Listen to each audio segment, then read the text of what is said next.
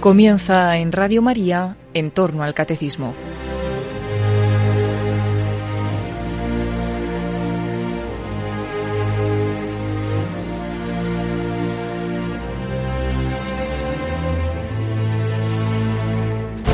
Como complemento a la explicación sobre el culto a María que el padre Luis Fernando de Prada ha estado explicando en su programa sobre el catecismo de la Iglesia Católica, les vamos a ofrecer este sábado la reposición de una conferencia del cardenal emérito de Sevilla, cardenal Carlos Amigo, sobre la Virgen y la religiosidad popular.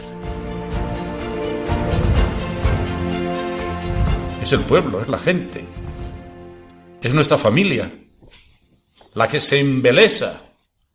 Y como dice un, famoso escritor, y se le llena la boca de mieles cuando tiene que hablar de la Santísima Virgen María. ¿Qué ocurre? Es el misterio de Cristo. Y junto a Cristo, la imprescindible presencia de María. En tantos títulos, en tantas advocaciones, es que el amor es tan grande que las palabras siempre se quedan cortas y todos los títulos parecen insignificantes junto al título más grande que tiene esta bendita Señora de Madre de Dios. Y desde el momento en que Dios la eligió y dio a conocer a la Iglesia, el misterio de la, de la Madre de Dios llenó la tierra de alabanzas a María, se levantaron espléndidos monumentos dedicados al benito nombre de la Señora, y el mundo, el mundo entero, fue como un inmenso santuario de veneración y de amor a la Madre de Dios. La historia de ayer, los proyectos de mañana, las artes, la teología, los nombres de las calles, los cantares de los días de fiesta, los monumentos más excelentes y visibles, los pensamientos más íntimos y queridos, están hablando maravillas de la Virgen Santa. Todos los días del año se hace algún acto devocional en honor de María Santísima. Oraciones, alabanzas, el rosario, la consagración personal, el pensamiento que ella se dirige, la súplica de ayuda, de protección, la gratitud, el reconocimiento por su intercesión. Y el pueblo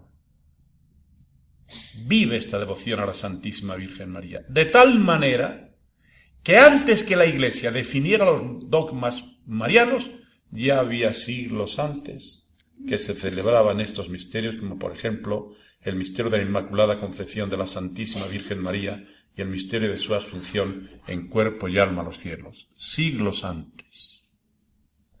Se levantaban catedrales enteras en honor de la Inmaculada Concepción o de la Asunción de la Virgen María.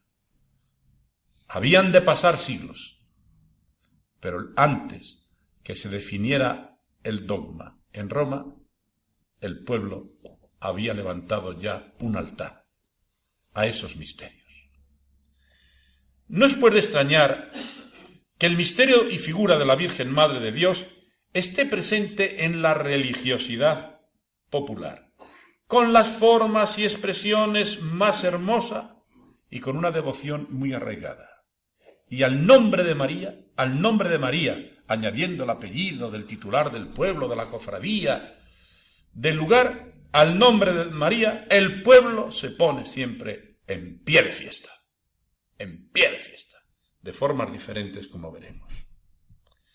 Y en un, un desbordado conjunto de expresiones compartidas, en las que parece que triunfa lo estético, en las que parece sobre los contenidos, la religiosidad sobre lo religioso, la manifestación sobre el misterio de fe que se celebra. Un millón de personas en el rocío, más todas aquellas que hemos dicho que acompañan estos días, pues que prácticamente paralizan muchas zonas de Andalucía.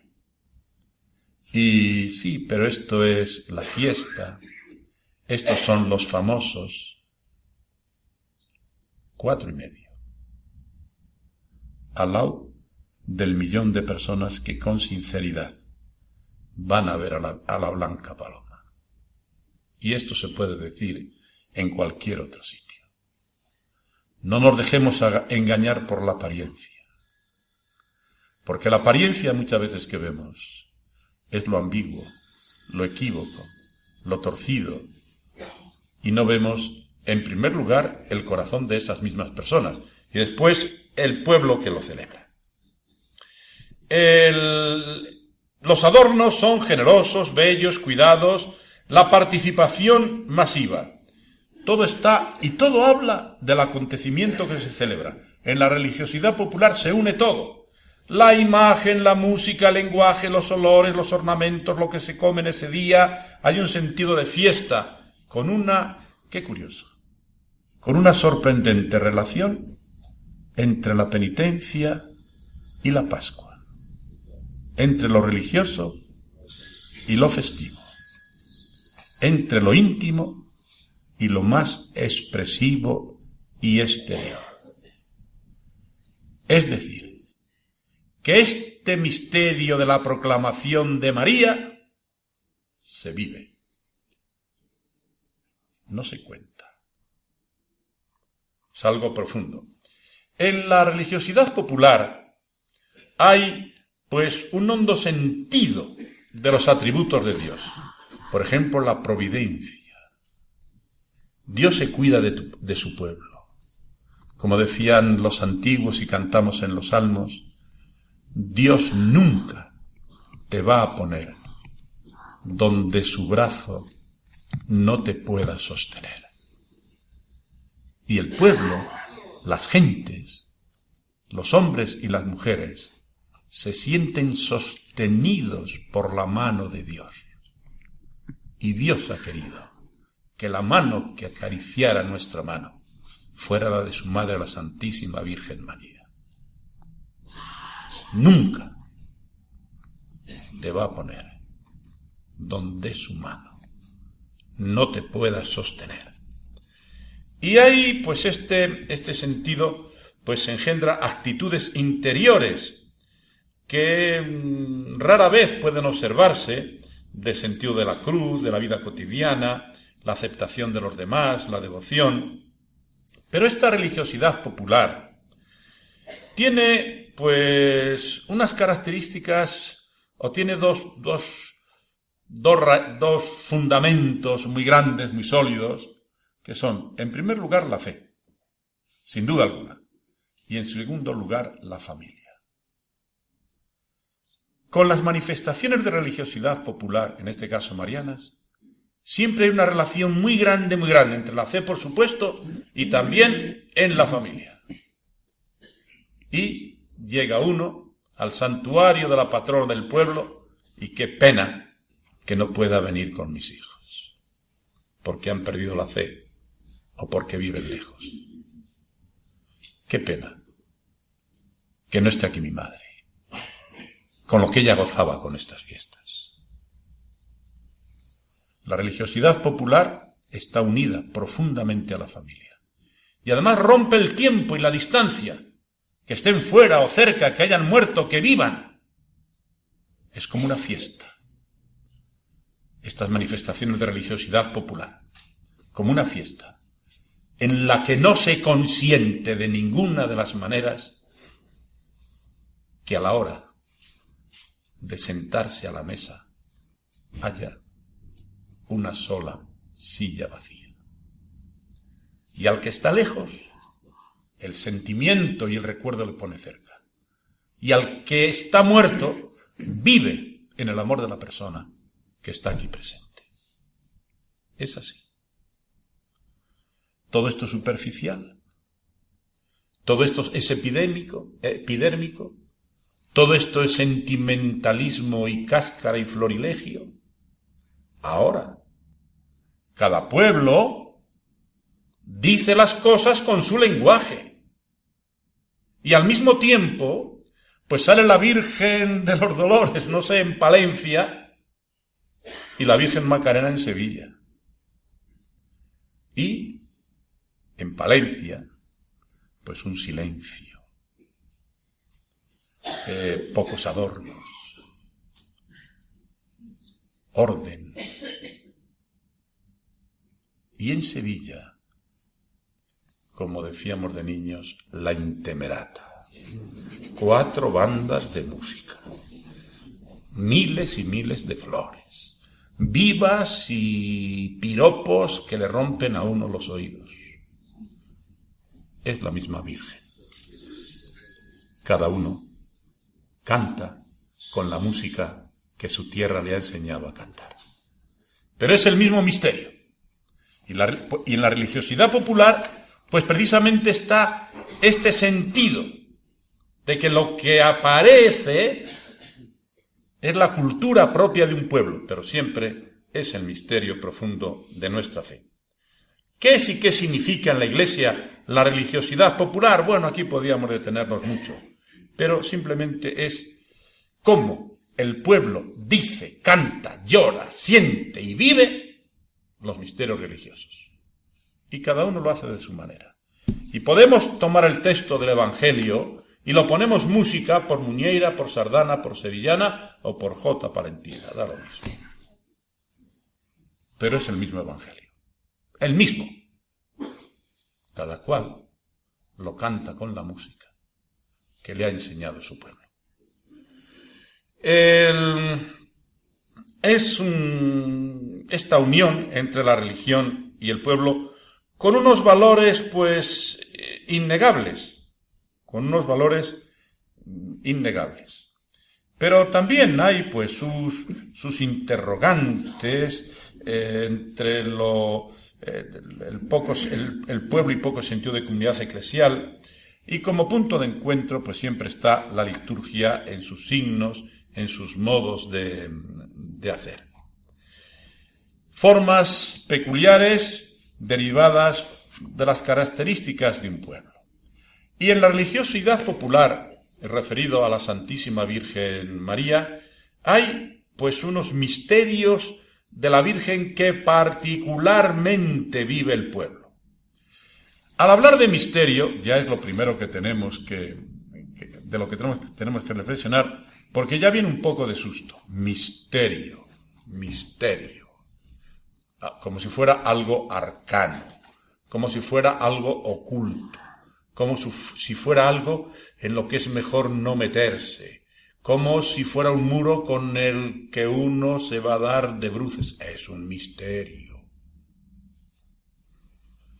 De ninguna manera. El misterio no es algo oscuro, es algo grande, grandísimo, enorme, inconmensurable, y que por mucho que se adentre, siempre queda mucho más camino por recorrer. Por ejemplo, ¿qué misterio? Que una madre, cuanto más quiere a sus hijos, más les quiere querer. Este es el misterio. No es oscuro, es grande, inconmensurable, magnífico, precioso, lleno de vida. Así son los misterios. Que vive o que se en los que se expresa esa religiosidad popular y particularmente pues algunos de ellos que vamos a, a ver. Y en primer lugar el misterio de la Inmaculada Concepción de la Santísima Virgen María, una de las fiestas y de los misterios más arraigados en la fe del pueblo, en la religiosidad popular. Y con un gran sentido, un gran sentido ¿Qué sentido es el que le da el pueblo a la fiesta de la Inmaculada Concepción? Primero lo voy a decir con palabras muy sencillas. Pues el pueblo dice, en generosidad, a Dios no hay quien le gane. El hombre ha pecado. El hombre se ha apartado de Dios. El hombre ha vuelto la espalda a Dios. Pues su Padre Dios no se conforma. Ah, que te quieres ir, pues vete. ¿Que no quieres saber nada conmigo? Pues peor para ti, de ninguna de las maneras. ¿Cómo? Que el hombre ha pecado. Y yo voy a dejar que mi hijo se pierda. Pues en ese mismo lugar enviaré, pondré enemistades entre el mal y el bien y vendrá una virgen y concebirá. Y será pura y limpia. Es decir, ha triunfado el bien. Ha triunfado el amor. En definitiva, ha triunfado Dios. Y el pueblo así siente este misterio de la Inmaculada Concepción. Por singular privilegio, la Virgen María, en virtud de los méritos de su Hijo, otra, otro sentido que capta inmediatamente el pueblo. ¿Cómo debe estar de orgullosa esta madre cuando su hijo ha dado hasta la última gota de su sangre para que ella fuera santa y limpia? El pueblo así lo ve, así lo ve.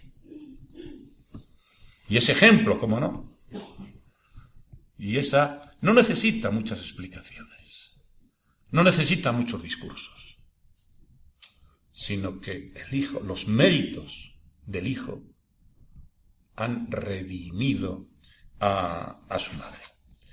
Em, después, y el pueblo capta, es que cuando se trata de ayudar al hombre, para Dios no hay nada imposible. Cuando se trata de ayudar al hombre, para Dios no hay nada imposible. Y así, pues en esta, en María, diríamos que hemos sido, mm, a todos se nos ha redimido. Y todos nos sentimos con María en esa misma casa de su Hijo. Si María es la llena de gracia, el fruto de sus entrañas será el camino, la verdad y la vida de todos los hombres. Más allá del pecado ha triunfado la gracia. El bien ha vencido a cualquier forma de mal.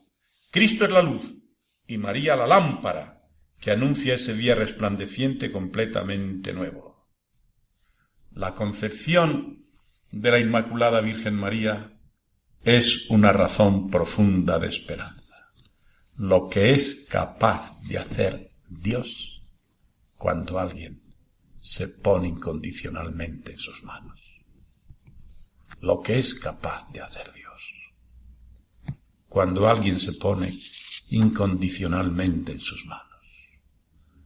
Por obra y gracia del Espíritu Santo, el Verbo de Dios se hizo hombre. Pero por obra y gracia del Espíritu Santo, la mujer se hizo madre de Dios. Y por obra y gracia del Espíritu Santo se perdonan nuestros pecados. Y por obra y gracia del Espíritu Santo, donde eran dos personas, ahora el matrimonio son una sola y por obra y gracia del Espíritu Santo, el pan de cada día se convierte en Eucaristía. Te pedimos, Señor, dicen los sacerdotes, que envíes tu Espíritu Santo para que este pan se convierta en el cuerpo de Cristo. Y por obra y gracia del Espíritu Santo, el pan se convierte en Dios. Lo que es capaz de hacer el Espíritu Santo cuando alguien se pone en su mano. Esto es lo que siente el pueblo. Esta es su teología. Lo dirá en expresiones, como decía antes, pues conforme a su cultura, a sus cánticos, a sus estandartes. La fiesta de la Inmaculada, de la Purísima, tiene muy hondos arraigos en el calendario de la devoción popular. La, Iglesia siempre se distinguió tanto por una devoción sincera al misterio de la Inmaculada, como por una inequívoca defensa de la verdad de la pura y limpia concepción de María. Conventos concepcionistas, cofradías, que tenían tan santo misterio como su sagrado titular, votos y juramentos concepcionistas, fiestas populares en honor de la Purísima, expresiones artísticas, autosacramentales, literatura, cánticos, sirvan de ejemplo las conocidas letrillas que cantaba el pueblo quiso y no pudo, no es Dios. Pudo y no quiso, no es hijo. Digan pues que pudo y quiso. Así que todo el mundo en general, a voces, reina escogida, diga que sois concebida sin pecado original. Esta coplilla que cantaba el pueblo y que todavía la canta. O si quieren aquella todavía pues más sencilla. ¿Y qué mal haría el que en esta casa entrara y por olvido dejara de decir Ave María. Como también quien oída palabra tan celestial no respondiera puntual, sin pecado concebida. Así, el pueblo, con unas coplillas tan sencillas, no podía expresar mejor el gran misterio de la Inmaculada Concepción. Y otro misterio, María, Madre de Misericordia. La misericordia aparece en la, como este, este título, este misterio de la Santísima Virgen María. Para el pueblo cristiano, María será la Madre de la Misericordia.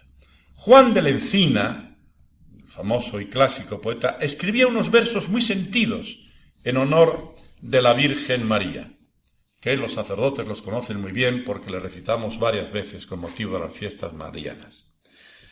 ¿Quién podrá tanto alabarte según es tu merecer? ¿Quién sabrá, sabrá también loarte que no le falte saber? Pues para que nos valer tanto vales, da remedio a nuestros males.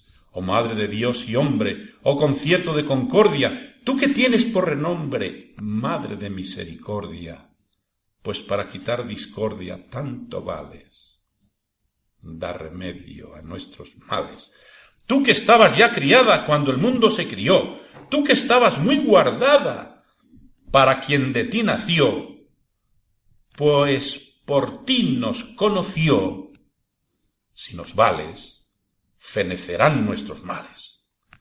Tú que eres flor de las flores, tú que del reino eres puerta, tú que eres olor de olores, tú que das gloria muy cierta, si de la muerte muy muerta.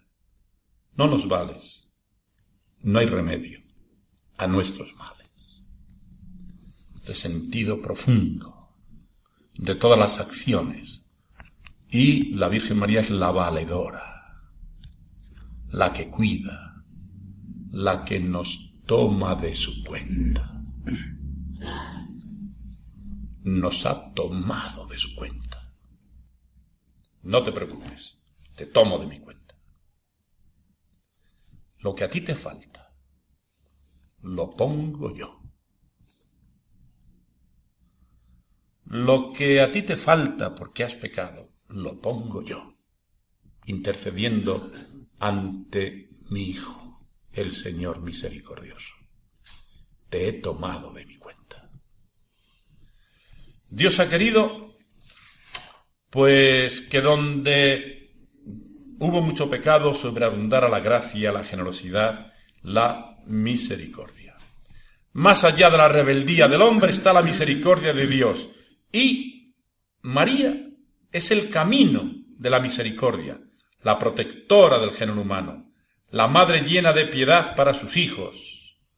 Contemplar de esta manera a la Virgen María llena de confianza a los fieles que allá acuden y les colma de santa alegría al ver la grandeza del Señor tan humilde esclava.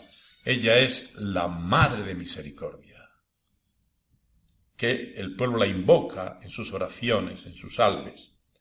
Y San Juan de Ávila, este sentido de, de la misericordia, habla de que cuando ya, pues parece que todo es imposible, que ya no hay solución a nada, que la desesperación está a la puerta de la calle, que estamos hundidos en tantas cosas, Dice San Juan de Ávila, patrono del clero español.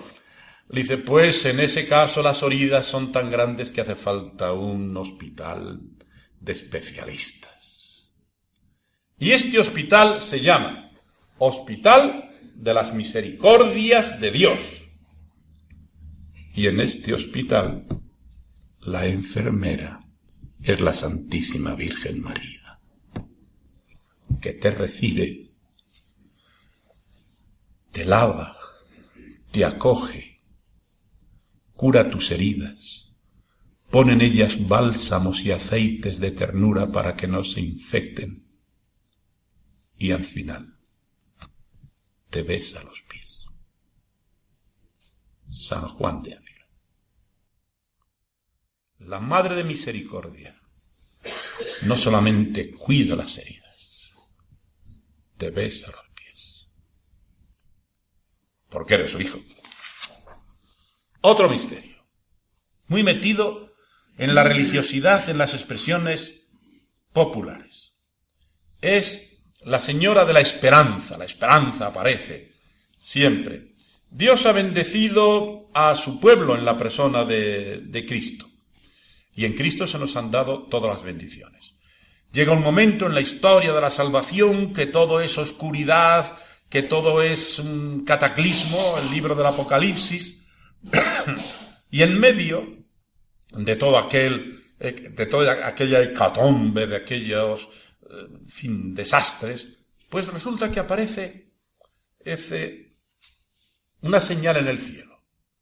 Una mujer vestida del sol, con la luna bajo sus pies y una corona de doce estrellas sobre su cabeza. Es la Virgen Santa.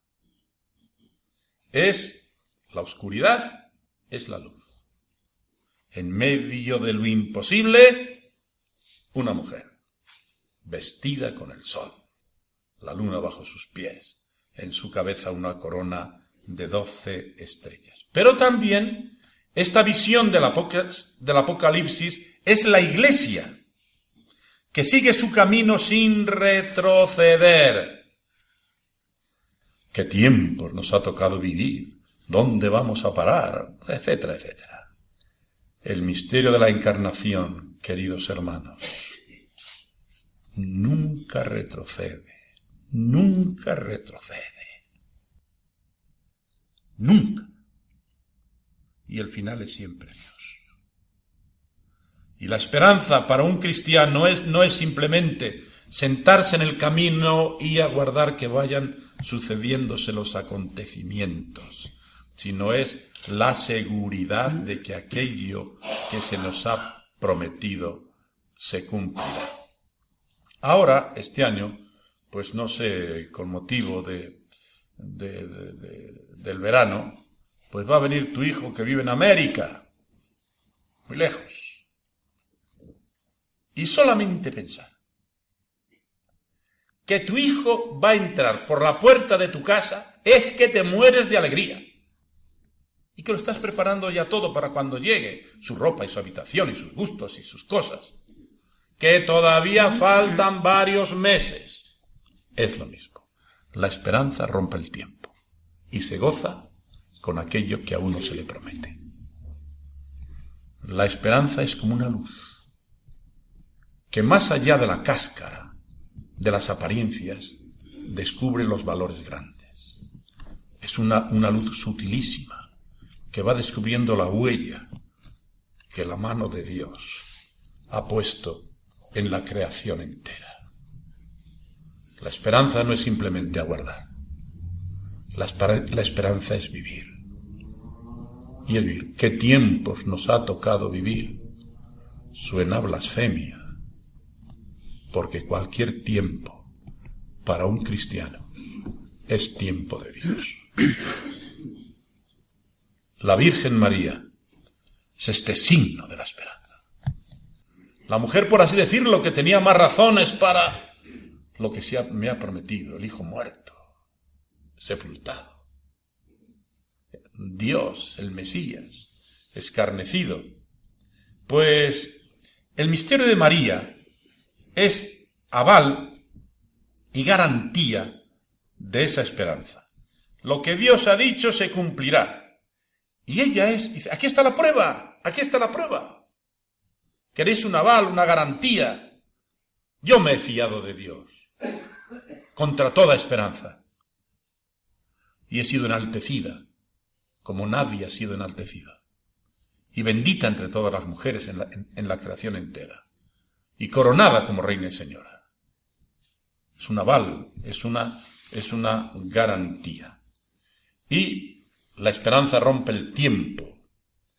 Y esa esperanza, que sobre todo se basa en, el amor profundo de la Madre, de, de Jesucristo, por aquellos que precisamente han sido la causa de la muerte de su Hijo. Pero si mi hijo ha dado su sangre por vosotros, ¿cómo no os voy a querer? Si mi hijo se ha roto el alma por vosotros, ¿cómo no vais a ser lo más querido mío? Es tan lógica. Esa esperanza, ese aval. Si sois para mí lo que más vale. Si sois el fruto redentor de la sangre de mi Hijo. Y la Virgen María, esta madre de esperanza en medio de tanta dificultad. Mónica, la madre de San Agustín, andaba que perdía los papeles. La pobre mujer, que su hijo andaba por mal camino, que su hijo andaba por mal camino, que su hijo andaba por mal camino. y, ya, perdón, y a persona que le encontraba, pues le daba la paliza.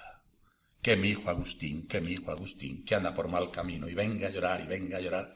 Bueno, total, que ya se fue a ver al obispo. Y el obispo le dijo todo lo que sabía. San Ambrosio de Milán, que era un sabio. Nada, imposible, inconsolable. Y ya San Ambrosio, no sé si para convencerla o para que le dejara en paz, le dice, pero mira, Mónica, ¿crees tú que se puede perder un hijo que tantas lágrimas está costando a su madre, aquello le consoló a Mónica y dejó de llorar. No se puede perder un hijo que tantas lágrimas ha costado a su madre.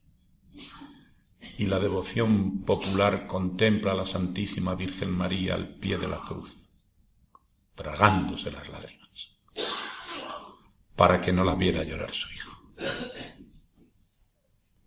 No se puede perder el hijo de tantas lágrimas y tan santas lágrimas. No es razón de esperanza.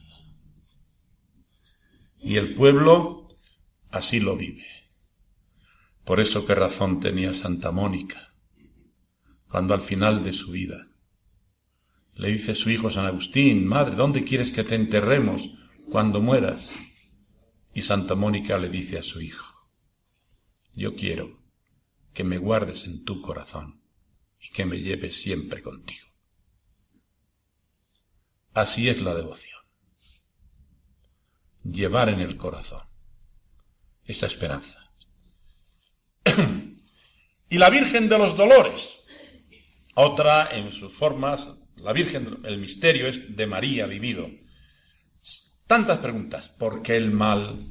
¿Por qué eh, la violencia? ¿Por qué la injusticia? ¿Por qué las lágrimas? ¿Por qué los terremotos?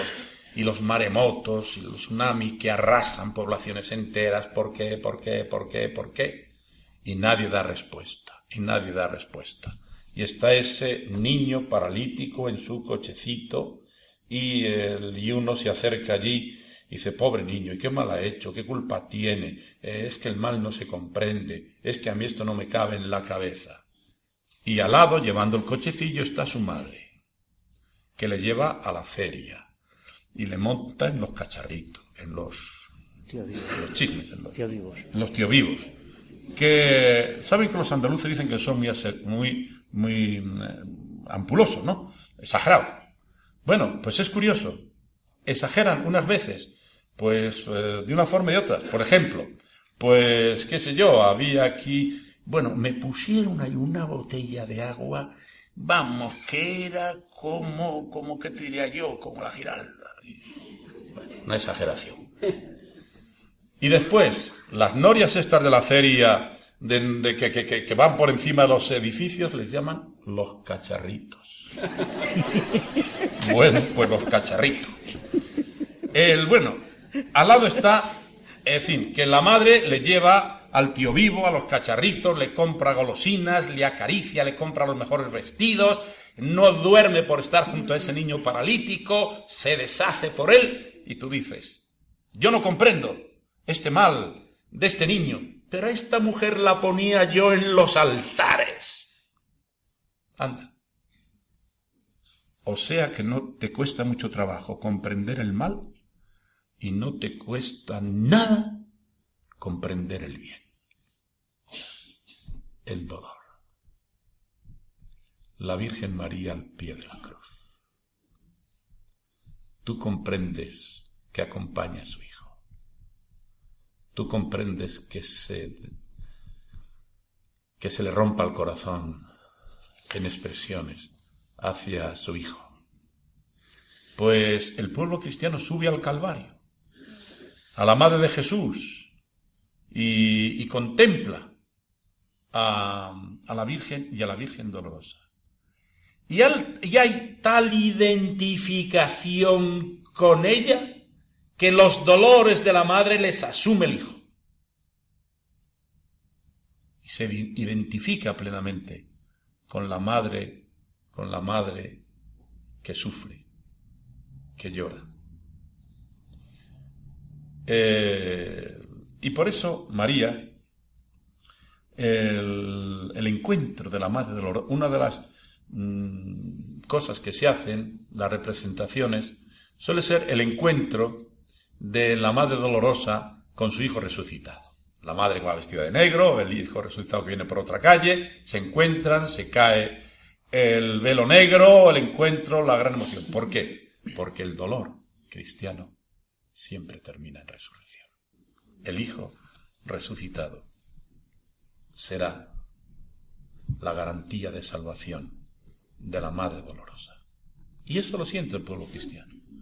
Y lo vive de esta, de esta manera. Y por eso María, estos misterios fundamentales, es modelo, modelo de, modelo y modelo grande de, de devoción. Porque en la devoción, en las expresiones religiosas, en la misma fe, cuando todos los barcos se hunden, siempre el último mástil de la fe que aparece es la, devoción a la Virgen María. Cuando parece que todo se ha perdido. Siempre queda como la última bandera, el último estandarte. Y María no solo es ejemplo, deseo y esperanza, sino espejo de todas las virtudes. La fe encendida y constante, la esperanza sin limitaciones, la caridad ardiente, la fortaleza ante el dolor, el silencio ante la adversidad, la constancia en el servir, la generosidad en la entrega incondicional, la alegría con la presencia del bien, la comprensión ante la debilidad, la prudencia, la justicia, siempre está ahí. ¿Se acuerdan ustedes de, de la imagen, del símil, de las vírgenes, aquellas vírgenes prudentes y vírgenes necias? Las vírgenes bueno, pues total, que se, se durmieron, eh, la indiferencia, la desidia, la rutina, el acoso eh, por unas cosas y de otras, que se pierde la fe, se apagan las lámparas. Ah, pero siempre hay una Virgen prudente, con la lámpara completamente repleta de aceite, de cera, para cuando sus hijos necesiten la luz. Siempre hay una lámpara en la que no se extingue nunca el aceite. Y es la Santísima Virgen María. Y esta devoción en, en el Santo Evangelio aparece en varias ocasiones que varias ocasiones que la dice la Virgen la, no comprendía lo que, que el niño se pierde una, dos, tres, no, Dios mío, lo que sería para aquella, para aquella, para José y María, lo que sería este, esta fatiga, este disgusto de, de, su hijo, que no sabía dónde estaba durante tres días, Dios mío. Y cuando encuentran, el niño, con todos los respetos, dice, es que yo tengo que ocuparme de cosas más importantes. Diría San José, anda ya. Ah, cosas más importantes. Tú no sabes el disgustazo, perdón por estas expresiones, el disgustazo que nos has dado. Y la Santísima Virgen María, dice el Evangelio, lo guardaba en el corazón. Porque las cosas grandes no se comprenden, se viven. Y la Santísima Virgen María vive. Y vive con fidelidad. Yo esto no lo comprendo. Una cosa es que tú comprendas a tu hijo y otra cosa es que le quieras con toda el alma, aunque no le comprendas. Y ella aceptó así, con limpio corazón, y por eso ella es madre y, y modelo. Y no es, pues, un vero sentimentalismo, sino es aceptar las cosas como son. Y aceptar las cosas como son es que Dios eligió a la Virgen María para ser la Madre de Dios y que ella es limpia, santa, pura, inmaculada. Y esto no es sentimentalismo, sino simplemente hacer caso a Dios. Y ella es pues la madre de la iglesia. la parte mayor, la parte mejor, la parte más principal y selecta, como dijo Pablo VI a la hora de proclamar pues esta, ¿verdad? María, Madre de la Iglesia. Y esta devoción a la Santísima Virgen María, de todo esto que hemos dicho, muchísimas, muchísimas cosas más que se pueden decir como es lógico, pues se transforma en mil formas y expresiones distintas. En el arte, en la literatura, en la música, en las fiestas populares, hasta en la gastronomía. Es muy frecuente encontrarse con comidas y dulces que tienen nombre de la Virgen. Y hasta hay congregaciones religiosas que, pues, que llenan la casa de maceta, como María es Flor de las Flores, y que en cada una de las macetas ponen un título de la Santísima Virgen María. Y están aquellas casas que no se puede de andar de macetas. Eso lo digo por mi cuenta. y María, terminado el curso de sus días, que es otra de las fiestas grandes, grandísimas, de la devoción popular, de las fiestas de la Iglesia, es la asunción de la Santísima Virgen María en cuerpo y alma al cielo. En cuerpo y alma, es decir, toda la persona, todo el conjunto de, la Madre de Dios. Eh, asunta al cielo, pues en la integridad de su persona. La mujer sencilla ha sido enaltecida, la pobre ha sido enriquecida, la escondida ha sido puesta como modelo, y así todo. ¿Y pues qué ocurre en la Asunción? Pues que la corona de Cristo, la corona de espinas de Cristo ha florecido y el pueblo cristiano ha tomado la corona y se la ha puesto a la Santísima Virgen María. El Hijo llevó las espinas para que su madre pudiera llevar las flores. El Hijo sufrió las afrentas para que su madre pudiera llevar nuestras alabanzas. El Hijo sufrió los azotes para que su madre pudiera llevar nuestras caricias. Qué admirable. Y aquí deriva algo tan importante, que nosotros somos hijos de la Iglesia, y entonces será a nosotros a quienes nos corresponda llevar las espinas y las afrentas para que la madre sea ciertamente enaltecida. Cristo ha, resucitado y entonces la coronación de la Virgen son las imágenes, son estar coronadas, unas canónicamente y otras simplemente en la iconografía como respuesta devocional, pues la corona es esa expresión del reconocimiento en la Santísima Virgen María como Madre de Dios. Coronar una imagen de la Santísima Virgen María es reconocer a Jesucristo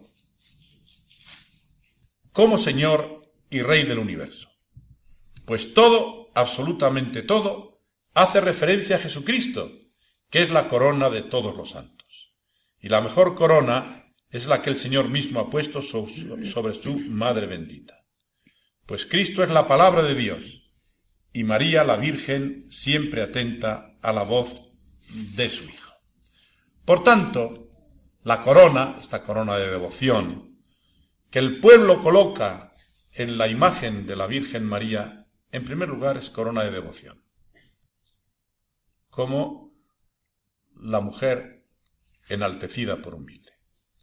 Es corona de autenticidad, de una piedad que tiene su fundamento en las gracias que el Señor concedió a la que había de ser la madre del Verbo encarnado. Y una escuela en la que se aprende la imitación de las virtudes. De la tradición y la hondura de, esta, de la devoción a la Madre de, Dios, desde su nacimiento, mejor dicho, desde su elección eterna, el misterio de la concepción, su nacimiento santo, pues en una de las expresiones del teatro más antiguo religioso, el misterio de Elche, Cuando van a comenzar pues esta representación con una música admirable de la representación del misterio de María, pues el coro, según va eh, a la, iglesia, a la basílica, donde se va a celebrar este misterio, dice, mm, el cortejo mariano, al comenzar la representación, el cortejo mariano, a la invitación de María para que estén a su lado, responderá, Virgen Madre de Dios, donde vos queráis andar, os iremos a acompañar. Donde vaya la Madre, iremos nosotros. Y el Santo Rosario es una de las grandes devociones populares. Con el Rosario el pueblo cristiano aprende de María a contemplar los misterios de Cristo. ¿Cómo podemos, nosotros el, comprender el misterio de la encarnación, el misterio pues, de la muerte de Cristo, los misterios de dolor y de gloria y de luz y de gozo, pues el Santo Rosario es como una escuela en la que se van comprendiendo los misterios de María. Y la maestra en esta, en esta escuela es la Santísima Virgen María. Tal como yo he visto a mi hijo, os lo enseño en todos estos misterios. El recorrido espiritual del rosario o en el recorrido espiritual del rosario se va creciendo en el deseo de configuración con Cristo. El rosario es la devoción popular por antonomasia. Las múltiples y variadas formas de rezarlo, las procesiones y fiestas, la iconografía, la literatura, las asociaciones y hermandades de este título, las instituciones y padrinazgos, ciudades enteras que tiene como patrona la Virgen del Rosario, el rezo en los templos, en la familia, en la calle, en fin, toda una verdadera devoción, una manifestación espléndida de la piedad popular. Cómo el pueblo vive, expresa, en este caso, el misterio de, de María.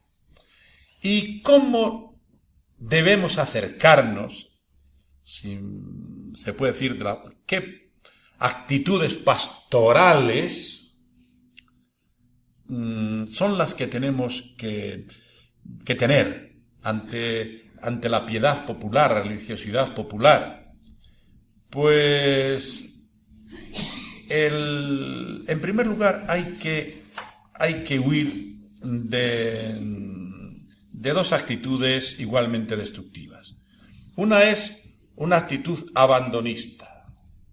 Esto es sentimentalismo, esto es fiesta, esto es, no tiene sentido, esto, fin, pues simplemente, además hay muy poco conocimiento de las, de las cosas.